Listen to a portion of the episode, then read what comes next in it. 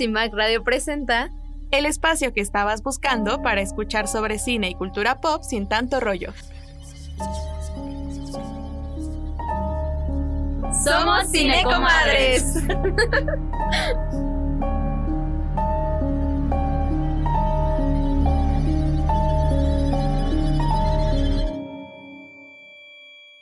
Hola, buenos días. ¿Cómo están? Nosotras les saludamos esta mañana del 26 de octubre de 2023 a través del 106.1 FM y a través de Spotify con el nuevo capítulo de Cine Comadres, donde hablamos de cine y series sin tanto rollo.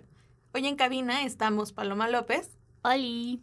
Sujei Moreno. ¿Qué ondis? Y su servidora Adriana Collado. Hoy seguimos con nuestro especial de terror y toca el turno de hablar sobre las casas malditas. Sujei, ¿nos puedes contar un poco más al respecto? Claro, bueno, o sea, a lo largo de la historia hemos visto que todas las películas de terror, de miedo, de horror, eh, la casa juega un personaje importante, ¿no? E incluso se ha como capitalizado en cada Halloween ir a casas embrujadas y todo esto. Incluso en Estados Unidos pasa mucho que se dan como concursos, pero bueno, o sea, el punto es cómo lo vemos en, en la pantalla y es justo que a veces tiene un trasfondo muy parecido a la sociedad que no se nota, pero hay veces que simplemente solo es como fantasmas y espíritus que tienen que asustarte y ya. Depende de cómo lo veamos. Aunque igual eso que dices que, que se ve realista o acercado a nuestra realidad es porque muchas de las películas más icónicas de Casas Embrujadas están basadas en, bueno, según hechos reales, pero mínimo sí en asesinatos reales, ¿no? Como las Murder House y de ahí vienen... Y quedan tours y todo. Ay, claro, y de ahí vienen como las grandes eh, franquicias como Amityville, El Conjuro y cosas así, ¿no? Yo encontré un artículo muy interesante en internet que hablaba justo de un, poco un análisis más profundo de el origen de las casas embrujadas que de hecho fue escrito, para darle el crédito, por Matt Skimowitz, un investigador de cine en Estados Unidos, y él habla un poco de por qué se volvió tan importante este género para el terror. Y no sé si ustedes recuerdan un acontecimiento que pegó a nivel mundial por ahí de 2008. Ay, era una niña. Yo también. bueno, pues en 2008 hubo una crisis financiera que afectó básicamente a todos los países y que también se vio reflejada en no solo el estilo de vida, o sea, pasamos de familias en las que podían comprar una casa, no sé, con cinco pesos, a de repente familias que tenían que ver cómo iban a comprar una casa que de repente ya valía 200 pesos. Y este, este cambio también se vio reflejado en el cine. Dentro de la crisis, miles de personas se quedaron sin hogar y esto también trajo una, una crisis de ansiedad, iba a decir de ansiedad, una crisis de ansiedad muy fuerte porque de repente llega una crisis financiera, te quedas tal vez sin trabajo, te quedas sin hogar, ¿y qué es lo que pasa? ¿Qué, es, lo que, es lo que vas a hacer con tu vida? Y entonces muchos artistas, muchos artistas también, encontraron en esta figura de las casas embrujadas un escape para esa ansiedad y esa incertidumbre que tenían por el qué va a pasar. Una casa embrujada es básicamente la metáfora de algo. Este investigador menciona cómo tal parece que estas casas han sido metáforas de los pecados del, del, pasado, digamos, de temas de clase, temas de racismo, temas de desigualdad de género, colonialismo, incluso cosas como genocidios, esclavitud, son como este tipo de, de trasfondos que en las historias te explican el por qué una casa se vuelve embrujada. No, no, no, nunca hemos visto la historia de una casa embrujada que solo un día dijo, ay, me voy a embrujar. Siempre ya que avanza la película te das cuenta que, no sé, en el caso del conjuro, tenemos una casa que fue construida sobre el, suelo donde mataron a una bruja en la época de no sé dónde y que se colgó de un árbol y que pues básicamente maldijo toda la tierra, ¿no? Y eso pasa básicamente con todas las historias y también nos arroja una pregunta muy interesante que es, al final, ¿quién es el dueño de esa casa? ¿La familia, la pareja, las personas físicas vivas que la habitan o todos los fantasmas que la acechan? Pues es que hay historias en las que justo como que la casa se vuelve la protagonista, ¿no? Y las personas van y vienen, pero lo que se quedan son los fantasmas que la habitan, ¿no? Aunque también hay historias en las que se destruye la casa al final. o sea, siento que mucho tiene que ver con eso, ¿no? Con que hay energías atrapadas en un espacio y siempre, se van, siempre van a estar ahí, al menos que los protagonistas la exorcisen o busquen alguna manera de deshacerse de ello. Pero a la vez, eso también me hace pensar que ¿cuántos años tiene el mundo? ¿Estamos de acuerdo? Obviamente en todos lados, tal vez aquí en este estudio, ha muerto gente. es inevitable cuántos humanos han pasado por esta tierra. Por supuesto que todo es un graveyard. ¿Cómo se llama? Un cementerio. Un cementerio, ¿sabes? Entonces. Paloma la más, la más nacional. perdón, perdón. Pero sí, está, está muy interesante y también está muy interesante cómo se diversifica el género de las casas embrujadas porque no sé, yo siento que cuando pensamos en casas embrujadas siempre pensamos como en la casa que cuando entras tiene una escalera a la derecha en la que alguien se va a caer de ahí. Todo oscuro, en penumbra. Ajá, o sea, es como que muy representativo ya por tantas películas que hay con este como estereotipo tal vez de casa embrujada, pero también hay muchas otras formas. Está la mansión embrujada, está la cabaña en el bosque, ¿no? O sea, hay muchas O toda la ciudad, ¿no? Todo el pueblo. Claro, hay muchas posibilidades así. Y está padre como buscar nuevas formas de contar en, en este espacio, porque yo siento, no sé ustedes, pero yo siento que sí se ha caído como en un, un cliché o, o, una fórmula que se repite y se repite y se repite en este género de la casa embrujada. ¿Ustedes qué opinan? Sí, totalmente. O sea, creo que con la, con la pregunta inicial de quiénes acechan a quién, por ejemplo, me recuerda a los otros, ¿no? Pero incluso, o sea, justo hemos visto esa fórmula de la casa y como que nosotros todavía fue como de, ah, en realidad ellos eran los fantasmas, ¿no? Creo que en general el terror y el horror han sido, o sea, copia y pega, copia y pega, y creo que a veces sale mejor que otras. O sea, a veces saben ocupar esos clichés para para llegarte a ese punto de suspenso y todo esto, pero también creo que otras se vuelven muy repetitivo. O sea, sentimos que estamos viendo la historia, la misma historia una y otra vez, o desde que empezamos que llega la familia feliz, o sea, ya sabemos cuál va a ser la progresión de esa película, ¿no? Exacto, llega y casualmente ahí hay fantasmas y alguien vivió antes, alguien era bruja, ¿no? Porque eso es mucho como de, mm, aquí, murió una bruja. Exacto. Esta escuela fue construida sobre un cementerio. Sí, pero digamos que esta fórmula se parece mucho entre todas las historias porque al final todas juegan con un elemento, creo yo, muy característico de las casas embrujadas, que es ese miedo a no tener seguridad. Y cuando yo me puse a pensar, dije, claro, tiene mucho sentido, porque ¿qué es lo que pasa si de repente escuchas que a un vecino lo asaltaron en su casa? Te da pánico. Sí. O sea, a mí me pasó que de repente a un vecino le robaron una moto y mi mamá puso cámaras en toda la casa. Porque al final ves ese, esa seguridad tuya, esa comodidad expuesta y es tal vez un miedo que ni siquiera tenías porque tú dabas por hecho que en tu casa tú puedes estar cómoda y tú puedes estar viviendo tranquilamente y de repente llega algo que en este caso es un fantasma, un ser sobrenatural que rompe ese status quo. ¿Alguna de ustedes vio 13 fantasmas? Sí. No. Quería que la mencionáramos. ¿Por qué no la has visto? Buenísima, buenísima. perdón. Pero pueden, pueden explicarme por qué. Y, justo en eso podemos ver eso que estamos diciendo como de, de que a lo mejor el género como tal, casa embrujada, más que que sea solo una casa, también es un espacio, ¿no? Un espacio embrujado. En la de Tres Fantasmas, por ejemplo, la más reciente, es un es como un colegio o algo así, un, un instituto de investigación, o sea, no es una casa, ¿no? Y, y justo ahí pues tiene su propia trama que también está muy chida y difiere mucho de esta fórmula de la que estamos hablando, ¿no? Entonces, primero vamos a establecer de qué fórmula estamos hablando para poder hablar películas que la rompen, ¿no? Yo creo que esta fórmula es, llega la familia feliz a la casa, em, encuentran algo, se desata el mal de alguna forma. Descubren una cinta, se encuentran un, una caja con algo, o sea, algo. Ajá, claro. también hay una primera muerte. O sea, ya sea de una mascota o de un vecino o una, o que incluso, ajá, eso, están inquietos. Eso viene en la siguiente parte. en la, adelante. En la siguiente. en la siguiente parte es como empiezan a ocurrir cosas extrañas sin todavía tener confirmación de que haya algo malo en la casa, ¿no? Como se muere una mascota o se escucha algo raro en el ático o en el... la mascota le está ladrando una esquina. Exacto, en el sótano. O sea, como estos, estos momentos raros Luego viene la confirmación, o sea, como que se enteran de algo, descubren de el background, o sea, descubren el pasado de la casa o algo así.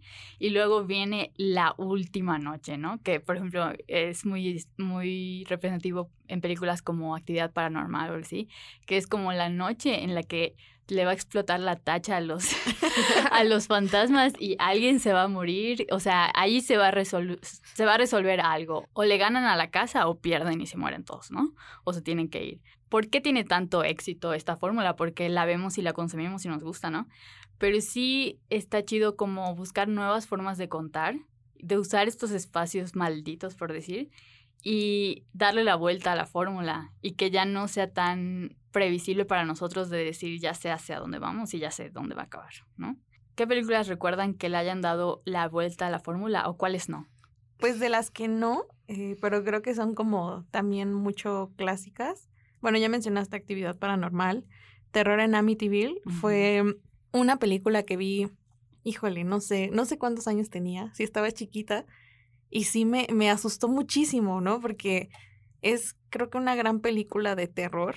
Eh, la verdad no la he vuelto a ver en estos años, entonces no sé si tal vez es como la idealización de mi mente, pero también es la fórmula exacta, ¿no? Es la familia que llega a este nuevo lugar, eh, los hijos que no hacen clic con el, con el nuevo esposo de su mamá, eh, la historia detrás del por qué la casa estuvo tan barata cuando la compraron. Claro.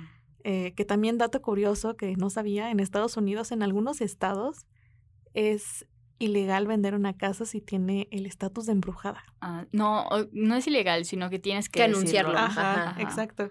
Es muy, es muy no sé, yo no me imagino aquí en la CDMX comprando una casa. Bueno, ni siquiera comprando una casa. bueno, triste. Pero, no me imagino así a, quien me la venda diciendo, ay, está embrujada, pero si, si no sales de 2 de la mañana a 5 de la mañana, no te pasa nada. Pero bueno, eh, Terror en Amityville, El Conjuro, también creo que tanto en la 1 como en la 2 utilizan muy bien esa fórmula. En la 3 ya, digamos que es un poco más cuestionable, ya no soy tan fan de cómo trataron de retomar la, la historia del conjuro y el conjuro 2 en el conjuro 3, pero eh, también, por ejemplo, está la serie de Netflix, no sé si la vieron, La maldición de Hill House. Sí, que son varias ya, ¿no? Sí, exacto. Pero creo que esa es la mejor, ¿no? Sí. No, pero y justo ese mismo director eh, incursiona en lo que mencionaste de que incluso un pueblo entero, no sé si vieron la de Midnight Mass, Misa de Medianoche. No. Sí, lo vi como no la vi, pero sí. Es del mismo director y está buenísima. Y yo siento que de su serie, esa es la mejor. Se la recomiendo mucho. Ahí es un pueblo embrujado. Sí, y también nos enseña cómo es totalmente posible replicar esta fórmula de la casa embrujada a una escala más grande. Claro. En este caso, eh, pues es básicamente una mansión. Sí, pero por ejemplo, de igual en, en Netflix, creo que es del mismo escritor o, bueno, guionista, algo así. Eh, la del Club de la Medianoche, la serie. La ah, ya la empecé a ver. Yo también la empecé a ver. Eh, no sé en qué acaba, pero justo de alguna forma también siguen esta fórmula. Sí. Pero se usa bien, o sea. Pero con propuestas nuevas. Exacto. O sea, nuevos giros o tiene ciertos tintes. Y justo la de, de La maldición de Hill House está basada en una de las películas que inventaron el género, ¿no? Que es una película creo que de los 60. Pues creo que de hecho es novela, ¿no? O sea... Ajá. Pero igual otra que es como pionera en la fórmula, en la creación de la fórmula, es una que se llama The Changeling, que yo siento que en nuestra generación no suena, pero en la generación tal vez de nuestros papás o algo así es un clásico de terror. O sea, yo me enteré por gente como de esa generación eh, y siempre la recuerdan como la casa embrujada de Changeling. Entonces, esa se las recomiendo. Está buena, es de 1980 y siento que es de esas que, que envejece bien, ya sabes. La última que me viene a la mente es también em, la casa que sale en It, que digamos que fue construida sobre la parte subterránea donde el payaso mm, vive y donde también, pues, o sea, tiene como esta mitificación, ¿no? De, de que es una casa embrujada y que por eso nadie entra ahí y está abandonada. Pero no sé si es considerada al 100% casa embrujada, no sé qué tan puristas nos vamos a poner tampoco. pues sí, son tintes de, o sea, clásicos del terror, ¿no? Que puede, tal vez no gira alrededor de la casa, pero tienen como esa escena de la casa. Sí, o sea, al final creo que la casa pasa a ser un, o si no es personaje principal, es personaje secundario, ¿no? O de apoyo, porque ¿qué tendrían sin la casa? Exacto, y al final todos vivimos en casas. Exacto. Entonces siempre van Sí, a o sea, al final es, es una Acá. representación con la cual empatizas y es fácil que te dé miedo, porque puedes decir, eh, puede ser mi casa. Exacto. Pero a ver, mm, ¿qué películas no les recuerdan la fórmula? O sea, películas que dijeran, wow, o sea, esto no me lo esperaba o es una nueva forma de, de abordar la casa embrujada. Em, es que no sé si está entre, pero por ejemplo en La Dama de Negro, no sé si, no sé si vieron la película o han visto la obra o han leído el libro La película ya la vi. con. Daniel Radcliffe. Este, mm, o sea, creo que tiene muchas cosas que son clásicas, pero a la vez el hecho de que es un poco como en el caso de, de Hill House, ¿no? Que no es solo la casa lo que está embrujado, sino que es básicamente todo el pueblo. Y que es algo que Arthur Kipps, que es el personaje que interpreta a Daniel Radcliffe, no, no sabe, o sea, tiene que ir descubriendo conforme van ocurriendo estas muertes. Y el final también en el que según él triunfó y ganó contra esta fuerza oscura, que al final pues no, no ganó, más bien perdió a su hijo, es como algo interesante, pero no, no sé si entraría como en esto que rompe. Yo traigo más ideas en la mente como de tradicional. Bueno, yo tengo tres niveles, eh, vamos a poner, de qué tanto se alejan, ¿no? Tres películas. en primer lugar, Hereditary, la de Ari Aster, eh, Herencia, porque aunque sí, tal vez la casa no es lo principal, la mayoría de los eventos ocurren en la casa y justo como que tiene una estructura pues muy diferente a lo de siempre, ¿no? Casi por capítulos, como que hay clima, hay más de un clímax y está muy chida. Y si no la han visto, o sea, esta es de las películas de terror de este siglo. Luego, alejándonos tal vez un poco más de la fórmula, hay una en Netflix que se llama Su casa, que está muy chida porque justo, como dijiste al principio, aborda cosas más allá, ¿no? De una casa embrujada. Es una película que aborda el tema de los refugiados y sus experiencias. Y está muy interesante también porque siento que se mete de lleno, ¿no? O sea, está muy padre, se las recomiendo, no quiero spoilear, pero para los personajes el terror, o sea, han vivido cosas tan horribles en su vida que ver un fantasma es lo de menos, ¿no? Entonces está muy chida. Y ahora sí, una que, que rompe con todo, ¿eh? La Casa Lobo. O sea, no sé si la vieron. ¿La casa del lobo? No, La Casa Lobo. No. No. Es así, o sea, esa es, no, no es, esa película no se entiende, esa película se vive, se siente, se experimenta, está muy chida. Lo uni- ni siquiera sé cómo describirla, lo único que puedo decir es véanla. Y pues mención honorífica, la serie del, o sea, es una película pero que son tres cortos, la de La Casa de Netflix. ¿La vieron? Ah, sí, sí, sí. Que sí, justo- Animada, ¿no? Sí, que justo la primer, el primer corto habla muy bien de este tema, ¿no? De cómo la casa absorbe a las personas y así. Pero bueno, es momento de irnos a un breve corte. Recuerden seguirnos en redes sociales. Nos encuentran como arroba Violeta Radio en Facebook, Instagram y en X o Twitter. Y como arroba Cinecomadres en Facebook, Instagram y TikTok. Ya regresamos. Esto es Cinecomadres. En CIMAC Radio queremos escucharte. Comunícate con nosotras al 55 60 60 55 71 55 60 60 55 71 y déjanos conocer tus opiniones sobre nuestra programación. CIMAC Radio, periodismo con perspectiva de género. Tus comadres favoritas ahora en redes. Búscanos como arroba cinecomadres en Facebook, Instagram y TikTok para formar parte de la conversación.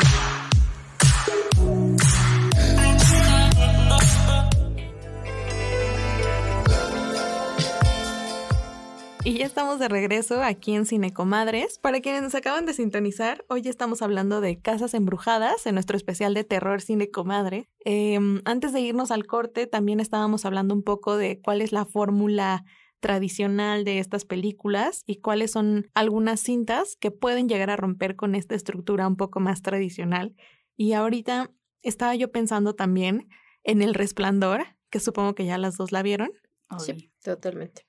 Y yo tengo que confesar que yo hasta hace un año no la había visto y no me llamaba la atención verla.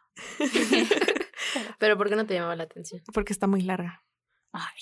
Y lo que me pasa mucho es que cuando alguna película está muy como Hypeada. hypeada, Mm, no me gusta verlas porque espero mucho de ellas y después me decepcionan. sí. Ay, pero ¿te decepcionó? No, Es no, está muy buena. Este, Pues sí está pesada. Pero sí está pesada, exactamente. Y creo que también rompe mucho con esta fórmula tradicional de, de lo que es una historia de casa embrujada. Y también otra que no es terror, pero sí tiene que ver con la parte de casas embrujadas, o no sé, ustedes díganme, es WandaVision. No vi la serie. Ah, Discúlpame. bueno, yo.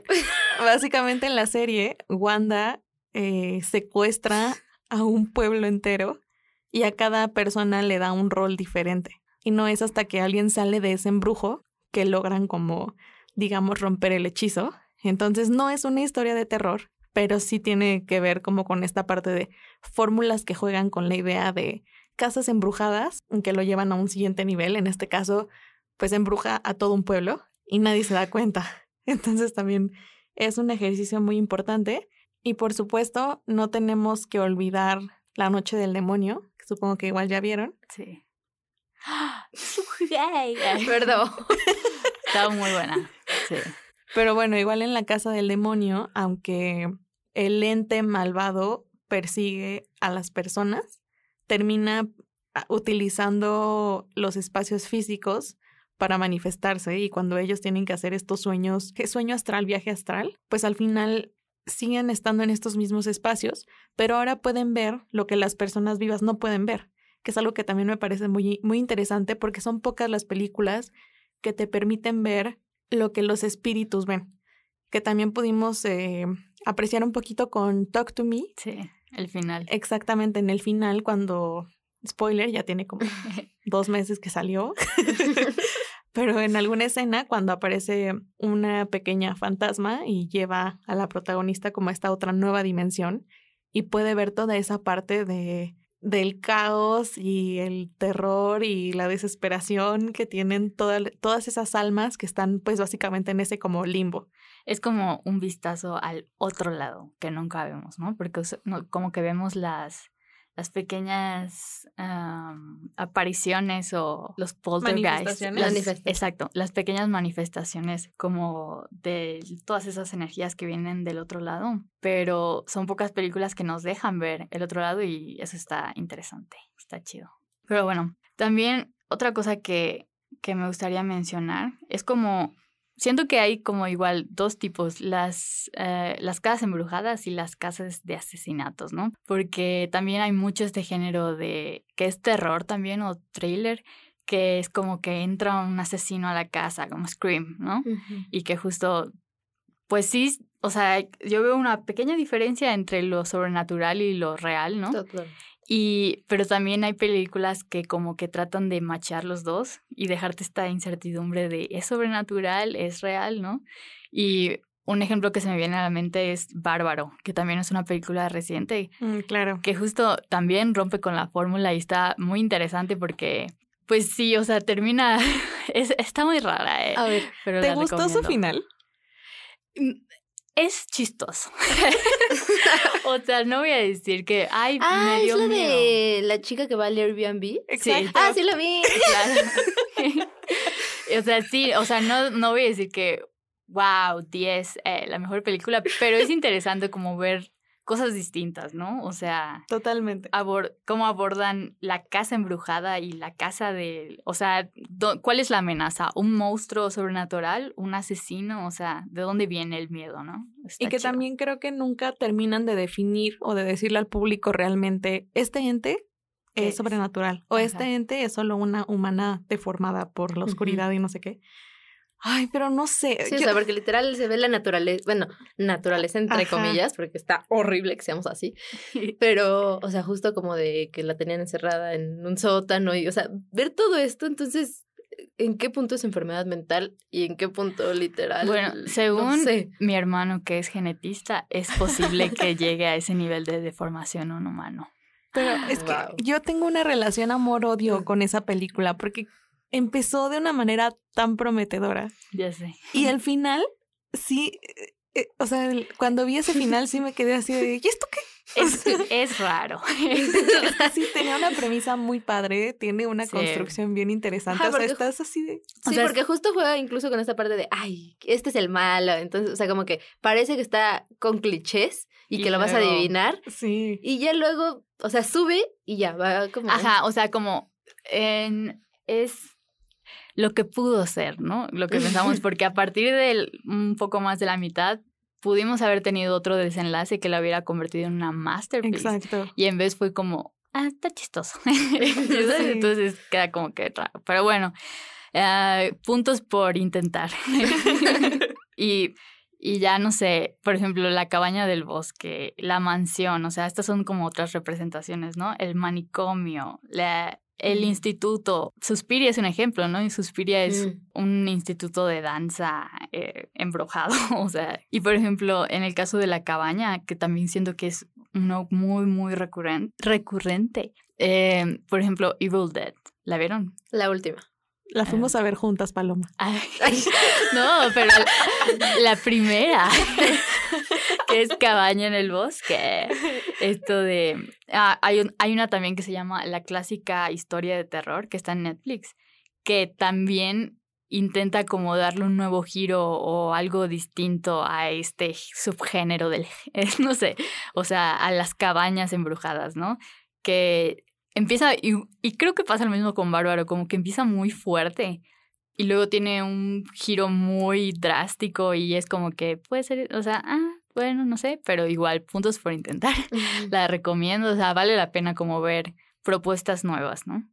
Sí, a mí, ahora que mencionaste Evil Dead, a mí también me encanta, o sea, creo que he visto todas, pero sí, o sea, creo que también es una, una parte de casa embrujada que va adaptándose, ¿no? O sea, tenemos desde las primeras, que es la cabaña per se, y tenemos la última que salió, que comienza en una cabaña, pero que después resulta que no, o sea, que la cabaña fue como la consecuencia después de que el espíritu maligno tomó posesión básicamente de un departamento, ¿no?